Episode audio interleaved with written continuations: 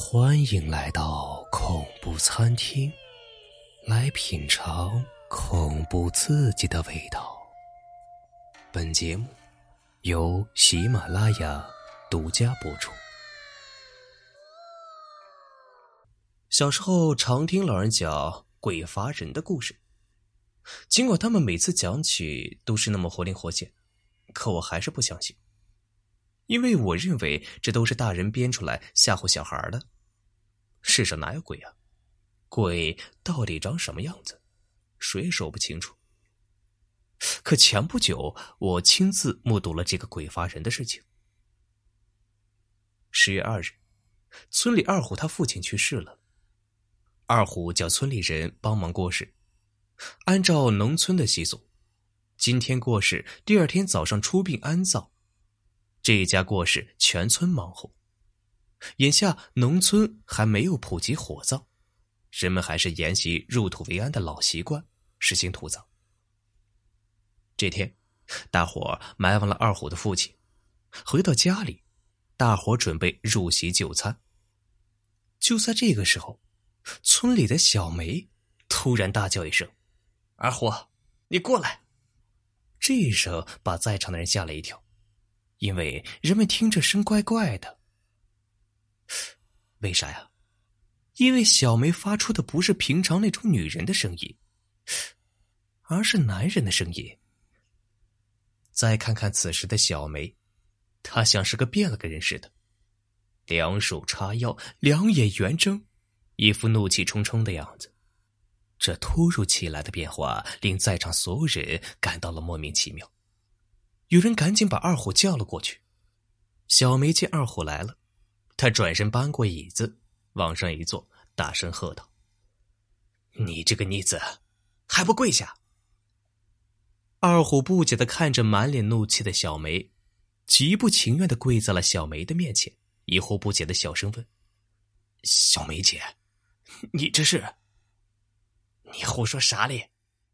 我是你爸。”你连你爸都不认得吗？小梅翘起了二郎腿，用手指着二虎训斥道：“今天啊，你就当着各位亲戚邻居的面，说说在世是如何待我的。”这一下，人们才明白了这是咋回事，一下子议论起来。一个年纪大的老汉劝说道：“娃，你爸把小梅罚下了。”你还不赶紧磕头认错啊！二虎听罢，赶紧给小梅磕起头了。谁知小梅不领情，继续说：“你以为磕几个头就完事了吗？你不愿讲是不是啊？那好，你不说我说。”接着，小梅就以二虎他爸的口气叙说起来：“娃呀。”你这个没有良心的东西！你哥那年给队上打井摔死了，为这事，你妈伤心的得了不治之症，不长时间就离开了人世，只剩下你这个。我既当爹又当妈的把你拉扯到大，找人看脸的给你在镇政府安排了工作，后来又给你娶了妻，成了家，是想老有所靠。指望你养老送终，可我万万没想到，我千辛万苦养的儿子竟是一只白眼狼啊！那年你媳妇儿生了娃，我这个当爷爷的心里高兴的不得了，当然格外关心。可你媳妇儿却说我老不正经，给人说我老往媳妇儿房子跑。你这娃呀，也不分青红皂白的听你媳妇儿的。从此把我另眼看，提出和我分开过，把我撇开不管了。好在我有胳膊有腿，自己还能动弹，拿得来，不看你娃的脸色能生活。那年我养了一头母猪，下了十几头猪娃，指望把它卖了换些油盐去，你却把猪娃逮去了。结果你把猪娃养大，卖了一大笔钱，却没有给我一个子儿。你说，你这是人做的事儿吗？平常你们小两口吃香的喝辣的，可给我端过一碗饭没有啊？买过一件衣服没有？这就都不说了，你还唆使我孙子隔三差五的来掏我的腰包。当然，我给我孙子多少我情愿，儿子不管，以后还能靠孙子。谁知靠孙子也靠不住啊！孙子得了病，也是你造的孽呀！我孙子早早的死了，你知道不？这是老天对你的惩罚呀！可你还执迷不悟。前年，我不小心摔倒了，骨折。你倒不闻不问，村里刚子把我送到医院，你不但不拿一分一文，事后还嫌人家刚子多管闲事，把人家打了一顿。村里人看不过眼，把你告到派出所，让你给人家看病。还罚了款。你说说，你这做的是啥事儿啊？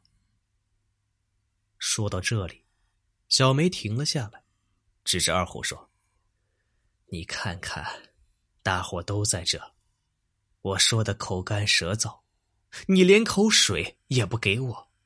过去对我不好，现在还是这样。”旁边有人一听这话。赶紧倒了杯水递给小梅，小梅接过杯子喝了两口，继续述说起来。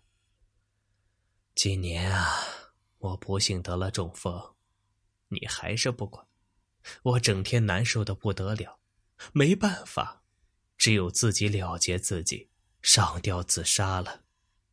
这样也好，我也不受罪了。大伙这才明白。二虎的父亲是上吊死的，一个个都交头接耳议论起来。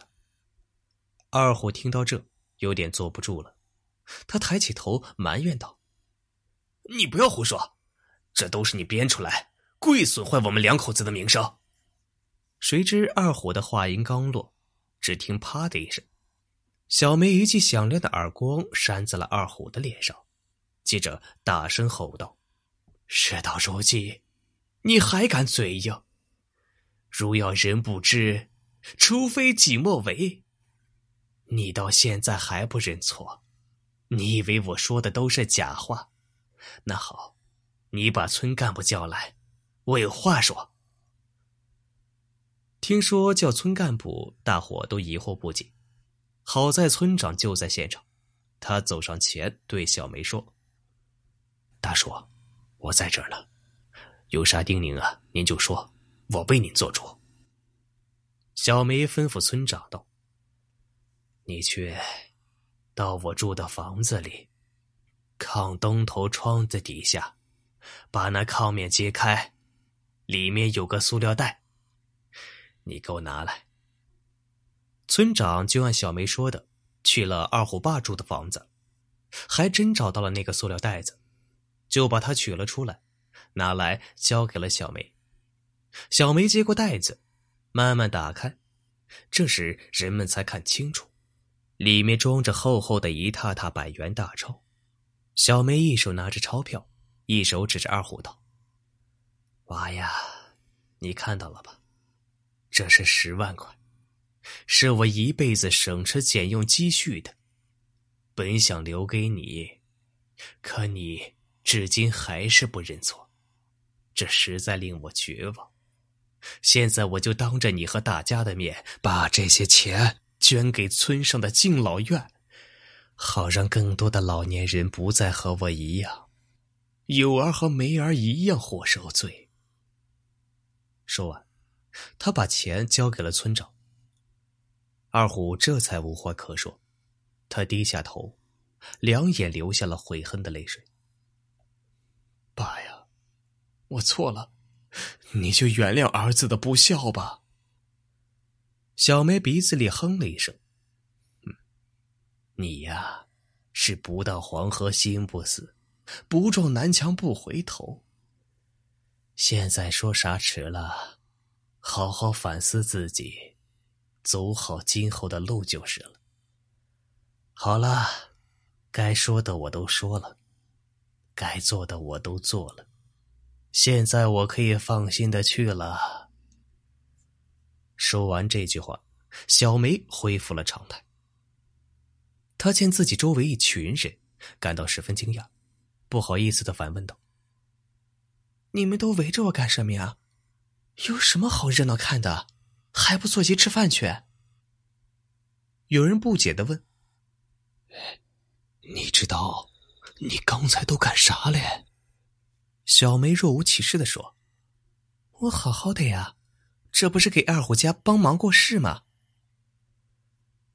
这件事呢，就是我亲眼目睹的所谓的鬼发人的全过程。这件事情过去很长时间，我还是想不通，一个媳妇儿家如何知道二虎家有那么多过去啊？更让人费解的是。一个外人怎么就知道死去的人藏钱的地方呢？有一天，我见到了小梅，有意无意的问起了那天发生的事情。小梅见四周没有人，把我拉到一旁，神秘的说：“哎呀，这世上哪有鬼啊？那是我有意装出来的，目的啊，就是教育二虎。那他家的事，你是怎么知道的呀？还有二虎他爸藏钱的地方。”你咋知道的一清二楚啊？这你就不知道了呀。二虎他爸呀，生前和我小刚他爸是要好的朋友，两人在一起都是无话不谈、无话不说。平常呀，我也听多了。再说那十万块也是二虎他爸在死前叮咛过的。他说，如果二虎认错呀，就算了；如果死了还不回头，就把钱给捐了。为了实现老人的心愿。又不让二虎记恨我，我才想出这个鬼罚人的办法呢，把这事儿啊完美的办成了。不过你现在知道真相了，千万要给我保密呀！听完小梅的话，我恍然大悟，原来这就是鬼罚人。